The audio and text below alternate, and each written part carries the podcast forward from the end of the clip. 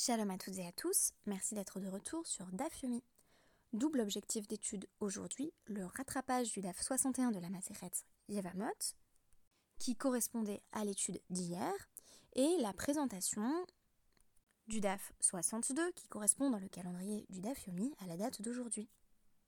Pour ce qui est du DAF 62, j'ai eu envie de me risquer à tenter un exercice que je n'ai jamais fait jusqu'ici, qui serait de traduire mot à mot l'intégralité du DAF. Il m'est arrivé euh, tantôt de proposer la traduction d'un hamoud entier, mais jamais euh, du DAF dans son intégralité. Or, il était si passionnant de bout en bout que je me suis dit qu'il me serait impossible de sélectionner un passage en particulier que je souhaitais analyser et que j'allais plutôt faire la première partie euh, du travail, qui serait simplement un défrichage textuel, pour vous permettre ensuite d'explorer différentes pistes de réflexion à partir euh, des, différentes questions passionnantes que ce DAF 62 aborde. À travers le DAF 61, je vous propose une étude plus classique, thématique. La référence est donc Son of Man, ou Fils de l'homme, la chanson de Phil Collins dans le film Disney Tarzan. J'avais failli intituler ce podcast euh, Si c'est un homme, en référence à Primo Levi, mais je me suis rendu compte qu'il s'agirait d'une instrumentalisation de la source qui établirait une euh, correspondance injustifiée, voire obscène, entre la déshumanisation des juifs dans les camps de concentration, puisque c'est ce dont traite Primo Levi, et ce qui ressemble fort euh, à une déshumanisation partielle des non-juifs à travers le DAF. En effet, j'ai eu envie de traiter d'un sujet difficile, à savoir le fait que Rabbi Shimon ben Yochai semble considérer que euh, les non-juifs ne sont pas véritablement des personnes à part entière. Et en lisant ce passage, je me suis dit, c'est étonnant, c'est typiquement euh, l'un de ces extraits qu'on pourrait retrouver euh, sur les sites de Soral et, autres groupuscules d'extrême droite, du, style égalité-réconciliation. On trouve souvent comme ça des, citations, d'ailleurs parfois erronées du Talmud, mais celle-ci est exacte, qui visent à montrer que les, juifs sont extrêmement racistes et, et anti-gentils, si je puis dire. c'est le, pendant de l'antisémitisme, euh, mais euh, envers euh, l'ensemble des peuples et des nations. Je vais m'efforcer de rendre compte des ramifications de ce texte, justement pour éviter ce risque de la déshumanisation qui semble planer sur l'interprétation littérale du texte. Le dernier mot que je voudrais vous transmettre, avant de, passer dans le vif du sujet à la citation de Rabbi Shimon ben Yochai, euh, c'est euh, donc euh, lié au fait que l'un de mes auditeurs m'a dit être un petit peu choqué du contenu récent des DAPIM, ou plutôt des podcasts, mais en réalité, vous vous doutez que si j'ai dit des DAPIM, c'est un lapsus, en fait, c'est parce que je ne vois pas autre chose dans, dans le DAF. Donc je tenais à m'excuser si j'ai choqué certains et certaines d'entre vous à travers euh, des podcasts qui ont un contenu euh, sexuel affiché ou marqué. Sachez que euh, c'est vrai que les titres ont quelque chose de provocateur et je, le fais pour ajouter un aspect un petit peu amusant, un petit peu comique à notre étude. Mais en réalité, c'est très sérieusement que je traite de ces thématiques qui sont pas forcément faciles. ces derniers jours, on a tout de même parlé de, pédophilie. Alors, notre DAF 61 est, est venu rajouter un, et mettre un peu d'ordre dans tout cela en affirmant qu'en réalité, euh, le, Cohen, euh, un Cohen ou le Cohen Gadol ne pouvait pas épouser euh, une, toute petite fille. Donc on est sorti de, ce que je craignais le plus, mais c'est vraiment simplement les thématiques que je trouve dans le DAF. Donc je, m'excuse si, je vous choque par, mes propos. mon mari m'a suggéré d'employer un langage aussi un peu plus yeshivish, donc propre à la yeshiva, c'est-à-dire employer le terme hébreu, euh, dire par exemple, je suis désolée, hein, mais dire chouille plutôt que érection. Euh, donc c'est quelque chose que je peux essayer de vous proposer à l'avenir si ça correspond à, une demande de votre part ou, ou à, une plus grande forme de dotsniout, euh, à une, réserve verbale qui, qui, serait nécessaire dans, le cadre d'un podcast sur le DAF. En tout cas, vraiment, je, je ne dis rien de tout cela pour vous choquer, j'essaie simplement de vraiment de, de rendre justice au texte. Alors, Essayons de rendre justice à présent à un texte difficile. Tania, il est rapporté dans une braïta, Vechen Haya euh, Rabbi Shimon ben Yochai euh, donc Rabbi euh, Shimon ben Yochai avait l'habitude de dire Kivre Goyim Einan Metami Beoel. Les, les, tombes des non-juifs ne transmettent pas l'impureté de la tente. c'est-à-dire l'impureté de la mort qui se transmet lorsque un cadavre se situe donc dans, sous, sous, un espace défini. Donc ici on ne parle pas spécifiquement forcément d'un OL au sens propre, d'une tente par opposition à tout autre espace, on, parle d'un espace défini qui abrite euh, un cadavre. Et donc en général, euh, quand un mort se situe euh, sous, sous un OL, sous cet espace, alors l'impureté de la mort se diffuse, se répand dans l'intégralité de cet espace. Et là on nous dit, mais pas pour les non-juifs, donc ils ne, véhiculent pas du tout l'impureté. Chez Neymar, comme il est dit dans Ézéchiel, donc 34-31, Ve Aten Tsoni Tson Mariti Adam Atem. Et vous qui êtes, euh, qui êtes mon, troupeau, donc un troupeau de moutons, euh, je vous appelle euh, homme, vous êtes homme. Donc Adam. Atem Kroui Madame. C'est vous, le peuple juif, donc mon troupeau, que j'appelle homme. Hagoyim Adam. Mais les non-juifs, on ne les appelle pas hommes. Ce qui est étonnant, c'est que l'homme primordial, Adam, est a priori euh, à l'origine de toute l'humanité. Adam semblerait donc être le terme générique parfait pour désigner juif et non-juif. Quelle est l'origine de cette dérivation de Rabbi Shimon ben Yochai C'est un pasouk de Bamidbar 1914 euh, qui parle du cas où un Adam est, mort euh, dans, la tente, BOL, et qui préface les lois d'impureté liées à la Tumat OL. Donc cette question de la diffusion de l'impureté euh, dans, un espace, euh, dans un espace clos. Donc, euh, je répète un petit peu la, dérivation. Puisqu'il est dit, quand on nous parle de ces lois d'impureté, que ça concernera un Adam, et que c'est le peuple juif qui est appelé Adam, alors toutes ces lois d'impureté et de pureté rituelle liées à la mort ne s'appliquent que aux juifs. Tosfot et le Roche sont en désaccord avec Rabbi Shimon ben sur le plan alarique et affirment qu'en réalité, il y a bel et bien une, une touma, une impureté rituelle qui se transmet quand euh, on se situe dans le même espace que le cadavre d'un non-juif. On pourra consulter à ce sujet euh, donc euh, le Sefer Tahara du Rambam, Ilchot Tumatmet 1.13, ou encore le Shulchan Aruch Yoredea 372.2, où on constate que euh, le cadavre d'un non-juif transmet bien l'impureté à quiconque le toucherait ou le porterait. Ce qui n'est pas exactement la même chose que de dire qu'il y a transmission par la Touma de Toumat OL, puisque dans le OL, c'est simplement le fait de se tenir dans le même espace que le cadavre, sans même le toucher, sans même avoir d'interaction avec celui-ci, qui fait qu'on transmet l'impureté. Donc là, si j'arrive dans, une maison qui contient un cadavre, euh, je vois cette impureté euh, m'affecter, alors que je n'ai pas euh, touché, je n'ai pas porté ce cadavre.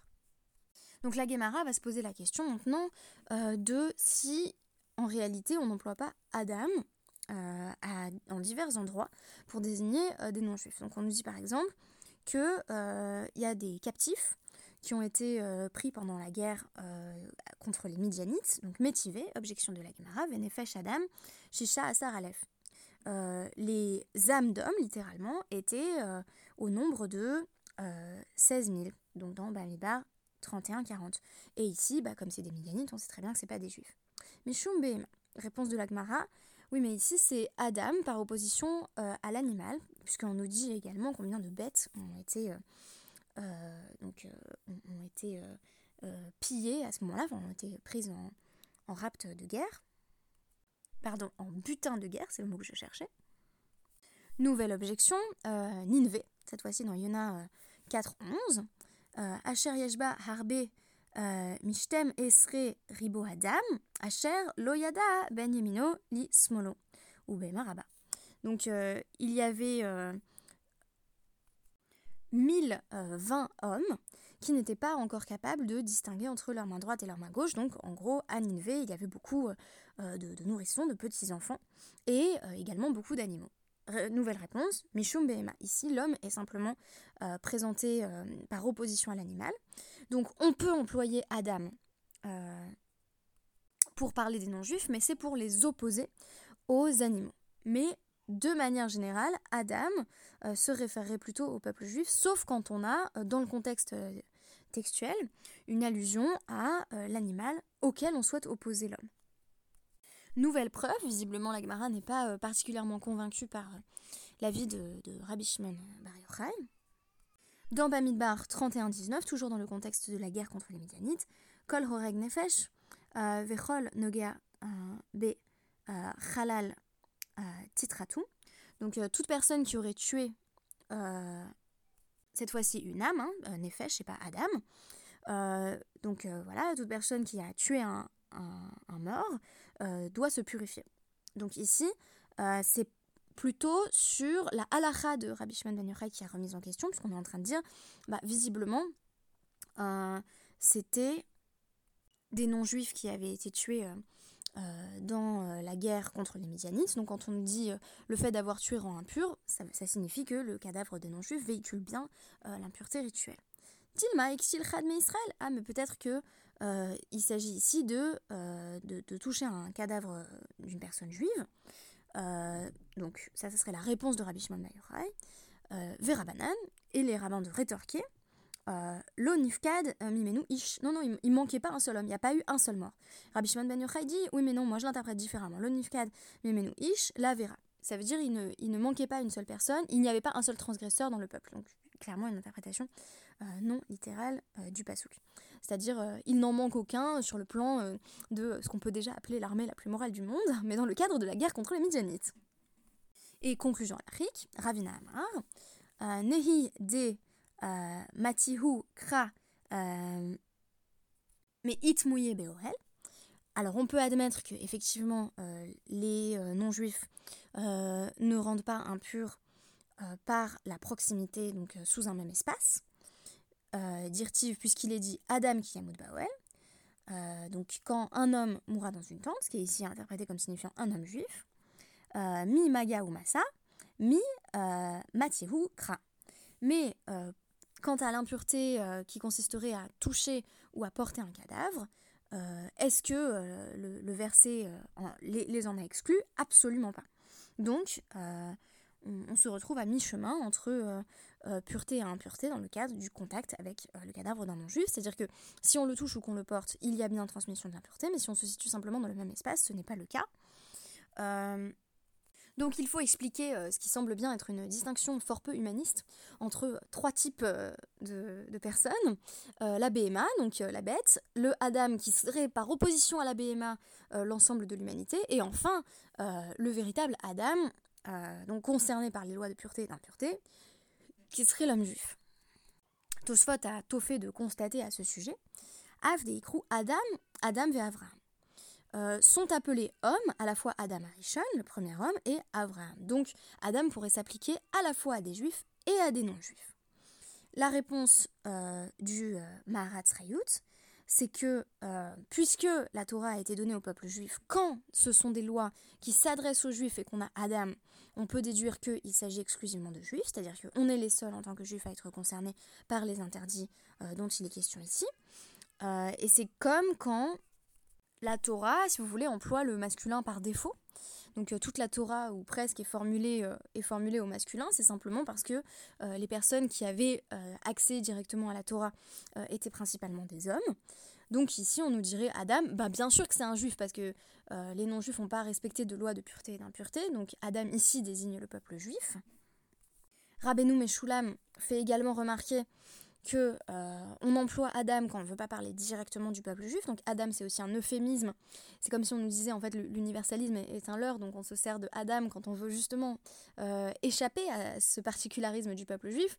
On, emploierait donc Adam dans un, contexte où il va s'agir de punir l'intégralité du peuple juif, tandis qu'on parlerait euh, directement du peuple juif euh, lorsqu'il s'agit de, bénédictions, euh, d'alliances et de promesses. Et Rabbeinu Tam va proposer une autre explication qui est que donc, Adam se réfère à peu près toujours au peuple juif, sauf quand il y a cette opposition entre l'animal et l'homme.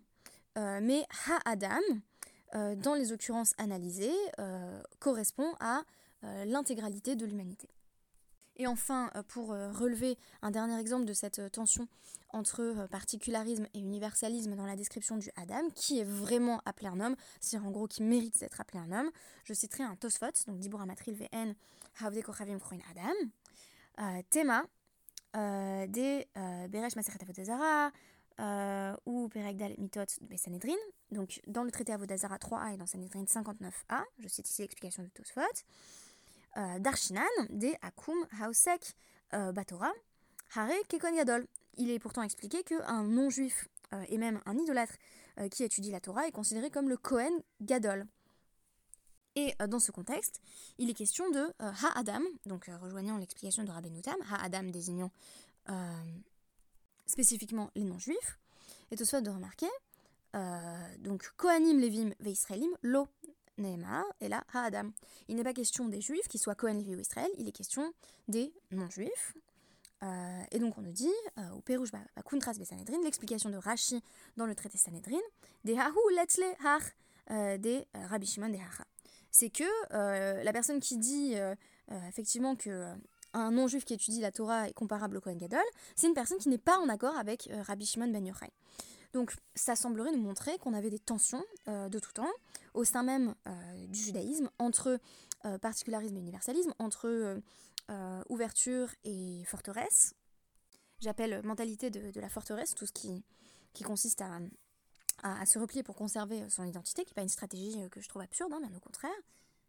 Et ce qui est intéressant, c'est que euh, tout cela faisait euh, l'objet de, de Marc Loctot, donc euh, c'était en débat. En d'autres termes, l'humanité du point de vue de la Torah, elle se joue à travers les mitzvot. Donc, quand le peuple juif est concerné par un ensemble de commandements, on s'adresse au peuple juif en disant Adam, comme c'est ce, qui, fait vraiment en fait notre humanité en tant que juif. Ce qui fait vraiment notre humanité en tant que juif, ce sont les mitzvot.